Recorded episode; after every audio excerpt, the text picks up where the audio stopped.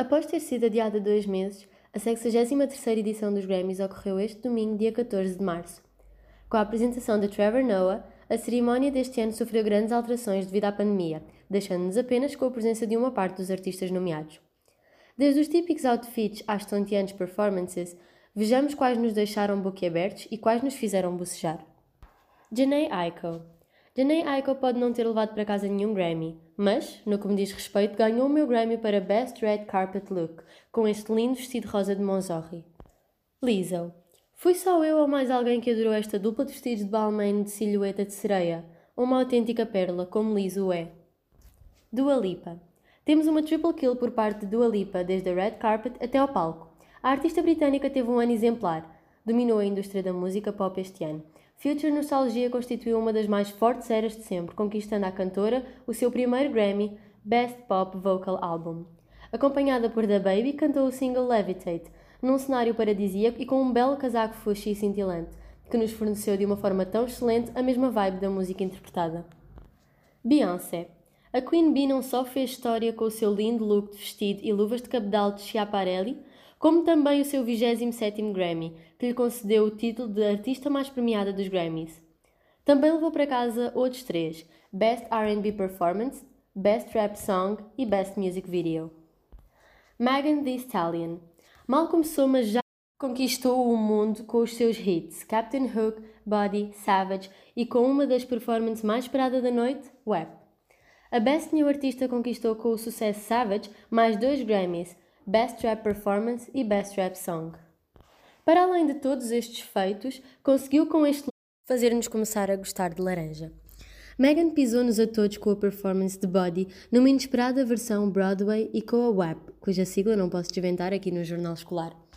Juntamente com a Cardi B, a coreografia executada numa cama monstruosa que nos fez a todos gritar do nosso sofá. Billie Eilish. A nova estrela do momento ganhou Record of the Year pela segunda vez de seguida este ano e Best Song Written for Visual Media. Trouxe para o tapete vermelho um lindíssimo conjunto estampado da Gucci, combinado até com a sua máscara e unhas. No palco cantou Everything I Wanted com o seu irmão Phineas, num cenário adequadamente melancólico com um carro a afundar-se. Sombrio, mas maravilhoso, tal como o seu look. Taylor Swift. Num vestido floral que não podia ser mais adequado para esta era, Miss Taylor Swift conquistou o merecido Album of the Year, com Folklore, já a sua performance foi mágica, como se estivéssemos a presenciar um conto de fadas, como nos sentimos quando ouvimos o álbum Folklore. Surpreendeu-nos ao tocar guitarra acústica, finalizou a atuação com o Exit Willow, acompanhado por Jack Antonoff, um dos maiores produtores da atualidade.